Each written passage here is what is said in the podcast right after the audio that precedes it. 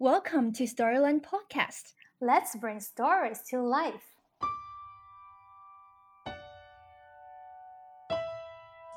and she sees stories everywhere. I mean, it, just to be with her for a few hours and see how her brain works. I mean, she's, oh, there's a bird going by. I wonder what that, where that bird is going, where it came from, where it's heading. There's a story there, and she'll, you know, boom, she writes the story. I write a lot. I talk about your your brain is a muscle, just like your biceps. Um, you train it, and it will perform for you in the way that you need it to. Hello, everyone. Welcome to our podcast. I'm your host, Ella. Today, our guest is not only an award winning illustrator, author, but also a professor, blogger, and speaker, including her TED Talk with over a million views on YouTube. She has over three dozen books to her credit, including her debut novel, A Bird on Water Street, which has won lots of awards, including Georgia Author of the Year. And this book has been translated into Chinese as well. Her name is Elizabeth Dulemba. Welcome, Dr. Yi. Thank you so much for having me, and hello, everybody. It's so nice to be um, visiting the other side of the planet. I would like to start talking about your debut novel, A Bird on Water Street, because uh, um, I read this book a few days ago. Uh, I started to read it in the afternoon and I, I read nonstop until almost midnight. So uh, it's really a book that has very gripping plot and also the language is very beautiful. The story really touches me because this summer, I think it's the hottest summer ever in not mm-hmm. only in China, but in the whole world. Yeah. It has a, a, very hot temperature and it lasted very, for a very long time. And this kind of extreme mm-hmm. weather never happened before. And now it seems to be not just a rare thing that to happen. So I think the Mother Earth is really giving us some warnings. To be precise, this book is a, a middle grade historical fiction for 10 to 14 years old teenagers. But uh, I think it's also a book for everyone, including adults. And this, the story was set in a copper town, and it's uh, in reality there's a real place, right? Mm-hmm. So it's called Copper Hill, Tennessee, and it's also um, crosses the state line. This place suffered very severe environment issue because of these people started to do mining for decades. And the opening of their novel is quite shocking to know that uh, living in Copper Town was like living on the moon, and there's no uh, trees or bushes or nothing green there, and it was looked like a wrinkled brown paper bag. Yeah, we used to drive by it when I was a kid, and um, the miners were on strike for over a decade in front of the old mine, and uh, we'd honk to them as we drove by because they were on strike for so many years. They would just sit in their chairs out front and wave to cars going by, and we called it the rape of the land because mm. um, you just you know you drive by and all you'd see was just brown. Mm. That's it. It was it was not pretty not yeah. pretty. The irony is, is as I was doing research for this story, I assumed that the people who lived there would all uh, be of like mind, that they hated the environmental de- devastation. Um, but there were a lot of people who were very proud of what they called their red hills, oh. and uh, they were proud of the fact that they didn't have any bugs and snakes and uh-huh. poison ivy and you know the things that everybody else has to deal with in the south. Um, so that always surprised me when I hit somebody who was like, "I love these red hills." Um, you know, mm. environmental damage aside completely. Mm-hmm. And in this story, uh, there's a major character called Jack. He's a 13 year old boy. At first, I think he didn't realize he he feels something was wrong, but he didn't think it's an issue because when the teacher Miss Post was trying to tell them everything about the trees, he he kind of being confused that why were they learning this yeah. when they can't even see any trees around there's a reason I wanted to have a 13 year old protagonist going on 14 is because that's an age where we start noticing the world around us and actually putting the pieces together of their stories behind the things that we're experiencing and that maybe what we're looking at and experiencing isn't exactly what we think it is. So he's growing up, he's becoming aware, and we get to follow him along with his journey as he experiences that. So rather than an adult being thrown into that situation, who already has a lot of answers, who already knows a lot of the things that are going on, we get to ask the questions right alongside Jack. But also, the reason he's named Jack is because of the Jack Tales, mm-hmm. which I've um, got a long history with uh, studying Jack Tales, which started over in England and Scotland and Germany and came over to America on the first three ships. Uh, the people, the Harmons, the Chases, and the oh, I'm gonna forget the last name. The Hicks, the Harmons, the Chases, and the Hicks were three families that brought the stories over and went into West Virginia and also down into Boone, North Carolina. And you can actually track the um, pathway of these stories. And Jack is the star. Um, but where I encountered him was in Boone, North Carolina, where he uh, was that area is in the it's a beautiful area it's in the appalachian mountains it's absolutely gorgeous but it was very cut off from any outside influences so i heard uh, ray hicks who was declared a national treasure in 1985 telling the jack tales at the jonesborough storytelling uh, festival way way way long ago and uh, that was really kind of a follow-up for me from a book that my grandparents gave me about jack tales back in 1973 so Jack and I have a very long history. So of mm. course his name had to be Jack, and uh, you read about the Jack Tales in the book as well, and I have a bit of the history in the um, the end matter as well about that. Mm, because I was uh, I was curious when I was reading the book because uh, um, I, I remember you mentioning uh, earlier interviews that you said you and Jack have a lot of uh, similarities like you were you mm. both love nature and I was wondering why didn't you choose a female character a girl as the, the protagonist of the story instead of a, yeah. a boy and now I know it. It was always Jack. I mean, it's just, I mean, this this character has been with me since 1973. So um, there really wasn't any question about whether it was going to be a boy or a girl. It was always going to be Jack. Ah. So yeah, mm-hmm. I, I, have female protagonists in that my other stories. yeah. So when I was reading the story, there are lots of things that really touches me. One is that uh, the relationship, like the relationship in Jack's family, his parents. Uh, his mom is a very loving mom, and his his father is a is a very contradictory character. Uh, on one hand, he's proud to be a miner, and on the other hand, he lost his uh, his brother in a, a, mining accident, and his a lot of co-workers died from cancer. He realized that there's something wrong with the the company, uh, but he still wanted his son to be a miner. But the family, uh, the members, sometimes they fight, but they still love each other. And I remembered mm-hmm. when the miners uh, were on strike and uh, Jack's father lost his job and we had the poorest Christmas ever, but everyone in the family they try to make something for each other it's pretty yeah. sweet hopefully it's like a lot of families uh yes you know i mean there, no family is perfect um you know there's strife and struggle in every family but also hopefully a lot of love and i find that most authors write about the same thing in their stories over and over and over again. In mine, it's always been about finding family. Mm. That that seems to be the one theme in all of my stories. What I love when I and when I'm writing stories, I love to dance in the grays. Um, and what I mean by that is nobody is pure good, nobody's pure evil. Mm. Um, we all like to think we're good, uh, unless we're psychopathic, you know. Um, so we're complicated beings, you know. Mm. And if you write flat characters that aren't complicated, mm-hmm. it's I don't think they're as interesting to read uh, mm-hmm. because we all have this these mixes of things going on with us, and that's reality. Mm-hmm. So I like I wanted it to reflect reality. You want me to tell you a little bit about the history of how the story came to be? Yes. Um, when my husband and I got married, we moved to this area, and it was it like I said, it's in the Appalachians. It's beautiful um, however, uh, the people that live there, they're very close knit. When you make a friend there, they're a friend for life, but they're kind of hard to break into. Um, so we were trying very hard to make friends, and we got invited to a town hall meeting um, by one friend that we had made, and she said, "Just come and you know we, you, you'll meet people. It'll be nice."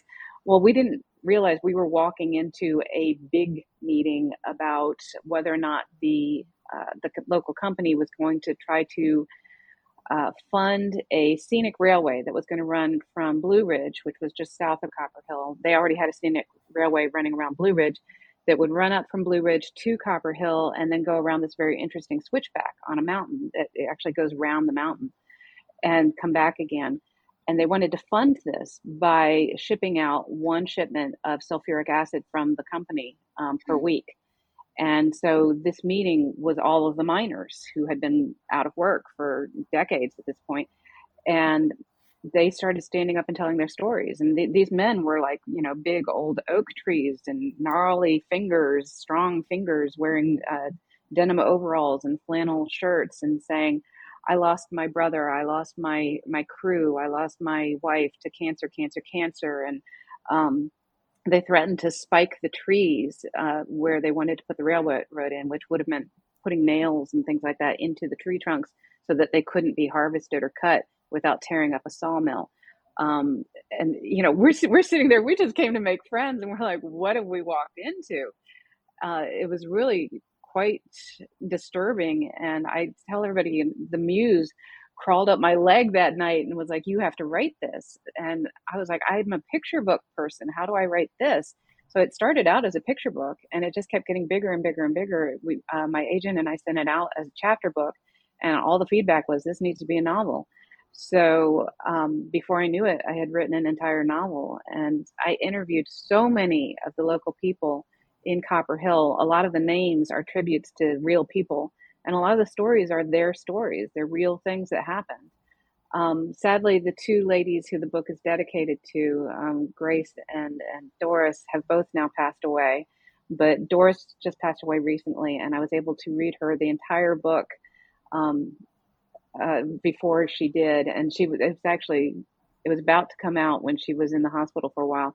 She got better, thankfully, so she was able to be part of the launch of the book and and go to a lot of the book signings with me, which was just an amazing thing.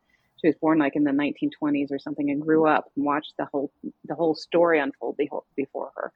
So this is very much a tribute to Copper Hill and the people of Copper Hill but the more that I've gone around and talked about the book with other people, the more I'm finding out this is a universal experience.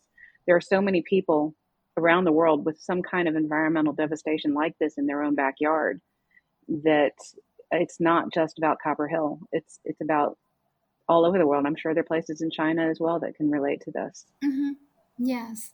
Yes, yeah. I'm kind of curious about uh, how did you finally decide that uh, the title of the book is uh, a bird on the water street because um, the bird is actually didn't appear in the book until the very end. Yeah, so the bird that's that's the spoiler alert. The bird is um, is the sign of hope. Mm-hmm. And it was actually Grace, one of the women who um, the book is dedicated to, who told me that story. And it was, um, gosh, let me think if I can remember the name of the woman, Helen McKay. So the town is called McCaysville on the Georgia side of the state line. Uh, Helen McKay was a little girl, and her dad was the postmaster. And uh, one day, her mother said, "Bring your bring your dad some lunch because the chickens were coming in that day." And this is back in the days when you could order chickens through Sears Roebuck catalog. Mm-hmm. And so they were all going to be his. The post office was going to be filled with baby chickens that day. She said he's going to be busy. So uh, Helen starts uh, heading down to the post office with her little bag lunch for her dad, and she sees a bird. And as you read in the book, the place is devastated. There are no trees. There are no birds. And so this is a huge deal. And she just stops and yells, "Bird!" and everybody started pouring out of their businesses to see this bird and that just happened to be on water street so grace tells me this story and she says she saw that bird on water street and i was like well there's the title that's it you know and, and it's it's the sign of hope that in, the environment can come back and um, be reclaimed. Yeah. Mm-hmm, mm-hmm. The book was published in 2014, then it was translated into Chinese in 2018, and in 2019 it was like uh, reprinted? Yeah, yeah, I illustrated it. So um, th- this happens a lot for in publishing, where a small house will get bought up by a bigger house, and that's exactly what happened in this uh, circumstance. The original publishing house was very much into environmental awareness, uh, printed with soy milk, no soy ink, excuse me, on uh, recycled paper and all that, which was important to me because that's what the book is about. Mm-hmm. Um, so they were bought by Sourcebooks um, and still have an imprint there uh, Sourcebooks said, let's illustrate this, let's do a new edition. And I always wanted to illustrate it because I'm actually an illustrator first. Mm-hmm. Um, so that was a wonderful treat to be able to go back and illustrate my own book. Mm. Yeah, so that's the new edition. Yeah, yeah. So when I was reading the Chinese version, there's also some illustration in it, but it's kind of right, very, very different from your style. it was so funny because they, they don't tell authors this, you know, they don't tell you that your book is getting published in other languages or that somebody else is illustrating it in another country. So when um when these uh, copies came to me and I saw the illustrations, I was tickled. I loved them. I mean, to see that my story was envisioned by Mm. somebody else in a way that they could actually relay that vision, that was so touching. I, I thought it was just wonderful. So, Mhm. yeah, I was tickled. I thought it was great. I, I really think the book is a very worth reading book, especially teenagers when they are starting to uh, be uh, critical thinkers and think about uh, Right. what they can do for the world.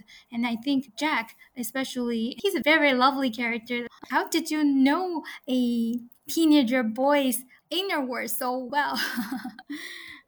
That's an interesting question. Um, I mean, we we all have the same base emotions. We do, you know. Um, I think boys, unfortunately, in our society, are trained to not show their Mhm. emotions as much, um, and and that's really the difference. I don't think we feel anything any differently. Mhm. Uh, women perhaps are more on guard. Um, we have to be a little bit more careful walking through this world. Um, but we all have the same hopes and fears and concerns, and that, you know, so you stick to those and you've got any true kind of character. Mm-hmm. Yeah. Overall, I think the book you can read it in different dimensions, and different people can Yeah. have different takeaways by reading this book. And uh, there's a one detail I've noticed that uh, it also touches me is that um, even though they people live in Coppertown, even though when they're under strike and they lost their jobs and the environment is terrible, but they still have their concerts. They they have the, the huge love of music. They uh, almost everyone can can dance and can or can play musical instrument. And then when they have music, they they just live in hmm the moment and enjoy their life so much. And I I I think it's really Yeah, this was something, yeah, that was something that um, that's real. I mean, a lot of this is just, you know, the society Mhm. and the community um, that I just put them on a page because we used to go to um, Picking in the Park. That's Mhm. what they called it. Um, and that was every Thursday. And it, notice it wasn't on weekend when, when the tourists would come up. It was on a Thursday, which meant it was really kind of a locals event. And um, everybody plays music up there. I mean, and these men would come out of the hills uh, singing in this long drawl. It, it, they sounded a lot like bag, bagpipes, which you could tell the Scottish history. Um, it it was a magic it was magic what happened you know so uh, i tried to pick up a guitar and play along sometimes which i'm not very good but i sing some you know yeah. um, so we were it was just a magical thing to be a part of and like i said it was a hard community to break into but once you were in it you were in it Mhm. you know it, they you were an appreciated part of the community so Mm. came with Yeah. responsibility i think that, that's yeah really really touching because i think like in the big cities um like hmm shanghai the people are um the, the feeling of community is not very strong. Like people right. are living in their right. own blocks um yeah. so we can hardly feel yeah. that this kind of yeah. Mm, people people say you know that they want to go to the country and just be left alone. And it's like that's not where you go to be left alone. It's like if you live in the country everybody will know your business. Yeah. It's in the city where you uh, become anonymous and, and can be invisible that when you're surrounded by people because and i heard a great uh, theory behind that one time is and this was growing up in atlanta as atlanta was getting really big uh, there there was a demarcation between when you would get in an elevator and everybody would be talking to each other and then you noticed as the city grew you'd get in an elevator and nobody would talk to each other because that was the only privacy they had Mhm. is to ignore each other because you're so surrounded by people that ignoring is the respectful thing to do Mm. which i think is really ironic you know Mhm. so because you were a author and illustrator for for many years and then you go back to school to, to earn your doctor's degree and you, now you also teach children's literature and illustration so from a teacher's perspective what are some of the advices we you often give to your students in terms of creating stories Ah, that's that's a good question. Yeah. So I teach um, undergraduate. I teach illustration. So I'm teaching everything from figure drawing to I'm actually teaching children's book illustration right now. Um, and in postgraduate, I'm teaching everything from picture book design, uh, which I'm actually working on a book about that right now, um, but also writing picture books to YA. Uh, I even did a, a, class on the goddess last semester, which was uh, based on a chapter of my uh, PhD thesis dissertation, depending on where you, you are is what it's either called a thesis or a dissertation. So I do talk to students a lot about this. Even my illustration students, my undergrad students, I'm always teaching them about writing because I I am a writer and I can't not teach them about writing because as illustrators we are narrative illustrators. We're always telling stories. We're just doing it with pictures instead of words. Um, but they all tie together. It's all about storytelling. So um, one, I, I try to convince them that you know these things are created by real people Mm-hmm. You know, when you're a kid, it's like you go into a library and you think these things just kind of appear out of the sky.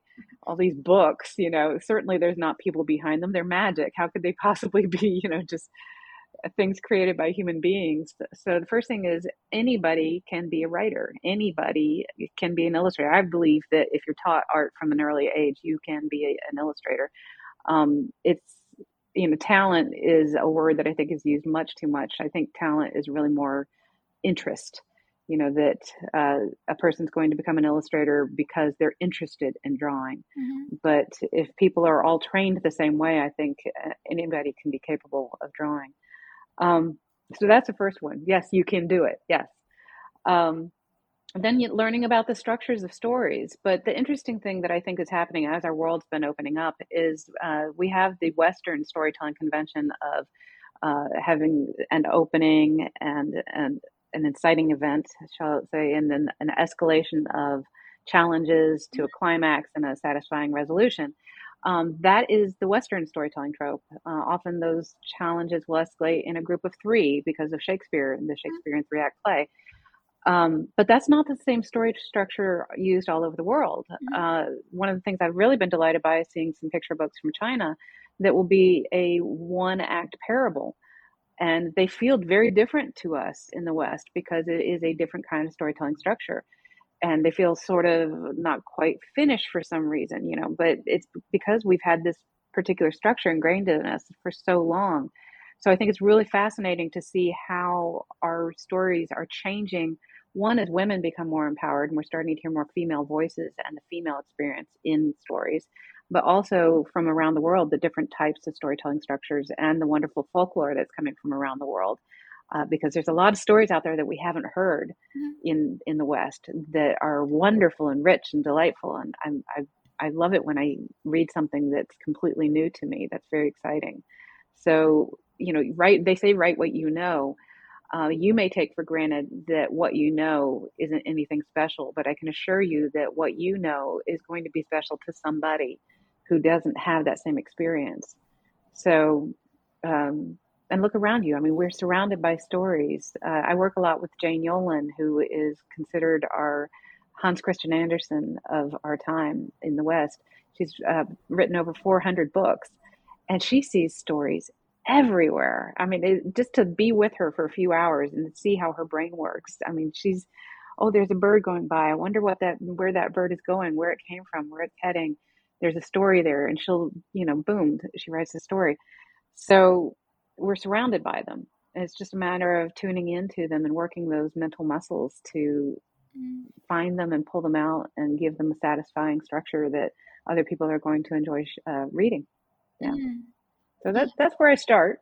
There's a whole lot more to it but that's where i start because mm, uh, um, we also have workshops in Storyland that we teach children how to create yeah. stories. Sometimes the teachers will show the children the elements of story, like ask them to notice there are characters, settings, plots in the story, uh, reminding students to to have those elements in their stories when they are creating. But sometimes right. I find it's a little bit challenging for kids at a young age. I think it's hard for anybody.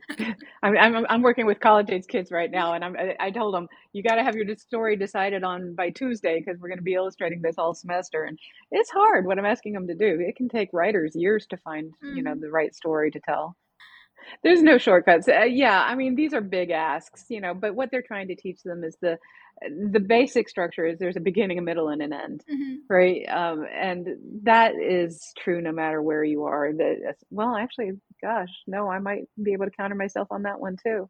So it's one of the things on Jack Tales that's so interesting is that they were told in such a way that the endings were never quite a finished ending Mhm. because they were told while you were doing some mundane task like shucking corn or uh, stringing leather breeches, which is uh, string beans, and um, doing these things that required manual labor that just took a lot of time. Mhm. And so the stories were meant to flow one into another, into another, into another, which is Mhm. why they didn't completely have a satisfying ending. It's because the story had to keep going. Mhm. But for instance, in um, Native American or uh, First Nation stories, these are the um, the people who lived in America, North America, before uh, Western colonial uh, supplantation, uh, before they were invaded, basically. Um, their stories are uh, often circle around tricksters, and trickster tales are very different in that the trickster, the main character, never changes. Mhm. It's the reader or the listener who is supposed to change as a result of hearing the story. Mhm. Whereas in uh, Western storytelling conventions, the main character is the one who goes through some kind of transformation. So they might have something that they want at the beginning of the story, and by the end, they either uh, discover that what they wanted was something else, or they get it, but it's not quite what they thought, or or some kind of a solution like that. So, you know, I just talked about three different storytelling structures just on this continent. Mhm. Um, so there's lots of different storytelling structures that you can go, go with. Yeah. Mm. So, d- uh, were there any creative writing practices that you often do yourself? Mm, I write a lot. Yeah. Uh, the the interesting thing is, you know, I talk about your your brain is a muscle, just like your biceps. Um, you train it, and it will perform for you in the way that you need it to. So, the more you write picture books, the more every time you write a story, it will come out in the proper length, um, arc, uh, page, uh, breaking up into the pa- right number of pages. So nowadays, when I write a picture book manuscript, it will paginate out to the 12 or 14 spreads without blinking an eye because that's what I've trained my brain to write. Mhm. Um, and I think you can do that. I think, you know, you can make your brain see the stories, write the stories. Uh, some people do it with poetry, haiku, whatever, whatever you're training your brain to think in. Um, that will make that particular genre or style of writing a little bit easier for you because you'll your brain will just get used to creating that kind of output. I really love how you said that. I remember in your TED talk, you mentioned that uh, you actually sold everything you had um, Yeah. and traveled We called it the Great Purge. Gave up everything you already had and traveled around the world with your husband, and then trying to to fulfill your goals that you set in your twenties. What was the most precious treasures you got from that Ah. experience? Yeah, um, it's interesting because I, I recently did a visit to a library in Mentone, Alabama, where I had actually gone to camp as a kid, and I was asked to do a follow-up talk to my TED Talk. And the woman who invited me actually came up with the title, and so it became "Is Your Stuff Stopping You? The Art of Letting Go," which um, you know, it- it's been several years now Mhm. since that TED Talk and since we sold everything, since the Great Purge. So people are like, "Well, how do you feel about it now?" and I do have interesting reflections on it. But the one thing that I have ended up regretting letting go was my books. You know, that's it. It's like, because partly because you know, while I was doing my PhD studies, I needed them, Mm. and I didn't realize that I was going to be doing this PhD on this topic that was basically involving all these books that I had, and I no longer had them. Mm. Um, so I ended up having to repurchase a lot of them. Uh, I've been slowly building my library back up. And of course, the books were the one thing we really couldn't keep because they Mhm. don't store well, they get moldy, Mm. um, they're heavy, you can't ship them, you know, it's like shipping bricks.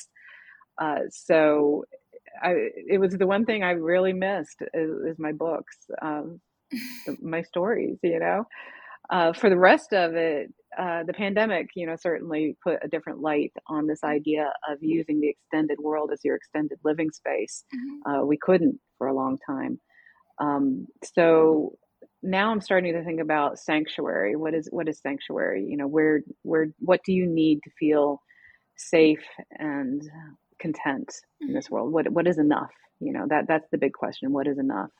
And I think I've experienced too much and I think I've experienced too little. And so I'm trying now to point my life towards what is a sweet spot for me. Mm. Haven't figured it out yet. I'm still working on it. Yeah, I do think the pandemic has changed a lot what we think mm-hmm. and what mm-hmm. we believe, and it's it's very challenging. But um, I think just like the uh, what you wrote in uh, Bird on Water Street, even though the currently a lot of uh, news we heard are, are very terrible and not so so promising, so good. Mm-hmm. We still hope that there's a the bird can fly here and have that hope in your heart. Oh, I love that. That's great. Well, I hope that's what people take away from it. I hope that they are mm-hmm. inspired to do things in their own community and for the environment, mm-hmm. and yeah, create hope in their own little corner of the world. Mm-hmm. mm-hmm.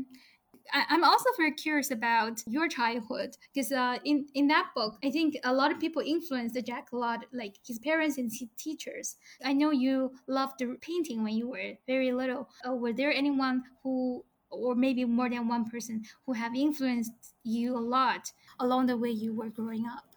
Well, um, it was noticed that I had some ability at a very young age. So when I was about six years old and we were making pinch pots or ashtrays uh, in kindergarten, I made a sculpture of a little man holding an apple. And they were like, she's not supposed to be able to do that yet. Um, so, you know, I talk about this talent thing, but uh, again, I, I think it it's somewhere between interest and, and um, maybe showing a little bit advanced skill. It wasn't a Picasso. It wasn't, you know, you look at it now, it's this crude little thing. Mm-hmm. But for my age, for where I was developmentally, it was it was something a little bit beyond. So they started putting me in art lessons um, from day one, uh, and I loved it. Uh, I everywhere I went as a child, I had a, a, scratch, a sketchbook under my arm, you know, and I was drawing portraits of my friends and uh, when I went to camp, I would draw people's picture and uh, charge five cents. You know, it was it was always I was always the artist everywhere. Um, but as far as people who have had a huge influence on me, my, my grandmother was very dear to me. We I was the first grandchild, so she wanted to be called Granny O, and it came out Gammy O, so she was Gammy O. Um, and I, I I loved her dearly. She she was wonderful she she instilled my love of birds, which of course translated into a bird on Water Street. So I still have the um, it's a little book of bird identification that was hers, and she had written in the corners of the pages when she'd seen a certain bird, like a goldfinch, seven goldfinch on the fence behind uh, the house in Lexington, Virginia, and you know that might have been written in 1971 or something like that. And I have that book, and it's my treasure. So the the love of birds, mm-hmm. she she definitely inspired the love of birds. Mm. Yeah, mm. yeah. So your loved ones or people who you were very you are very close did things to the kid may bury a little seed in their in their heart. So yeah, she did. yeah, I think that's pretty much about today, okay. and I really learned a lot. I highly recommend everyone to go ahead and read A Bird on Water Street Oh, by the way, do you want to say anything else about your uh, the new books? Even though we currently we can't we can't read them in China. Right, right. Yeah, I'm sorry you can't see my picture books. Um, so I've I've got several out there. In fact, the ones that I've illustrated with Jane Yolen are bird books. Mm-hmm. Um, so I've got Crow Not Crow, um, which is about bird identification, mm-hmm. and also On Eagle Cove came out uh, during the pandemic and it's about a mother and daughter who are following the uh, growth of some baby eagles. Mm-hmm. So, um, yeah, the bird theme has stayed. So, mm-hmm. I, seem to just keep going with the bird stories, which I love. But you can visit my website at um, www.dulemba.com, and I have all the information about my books. Um, also, tons of free coloring pages, which people are, are uh, happy to use, especially in schools and libraries. You know, you share them with the kids. I mean, that's what they're for. Um, and I also do a lot of advice on my site. So there's a lot of articles uh, that you can read and get my perspective on how to break into this industry and how to be a creative. Maybe even sign up for my newsletter. Yeah, yeah, sure. So, oh, so thank you so much for your time and for sharing your wonderful stories, your book, and your life stories with all the audience and me. It's been an honor. Thank you. Um, and thank you, everybody, for your time and for listening. I appreciate your support and interest. Goodbye, everyone. Bye.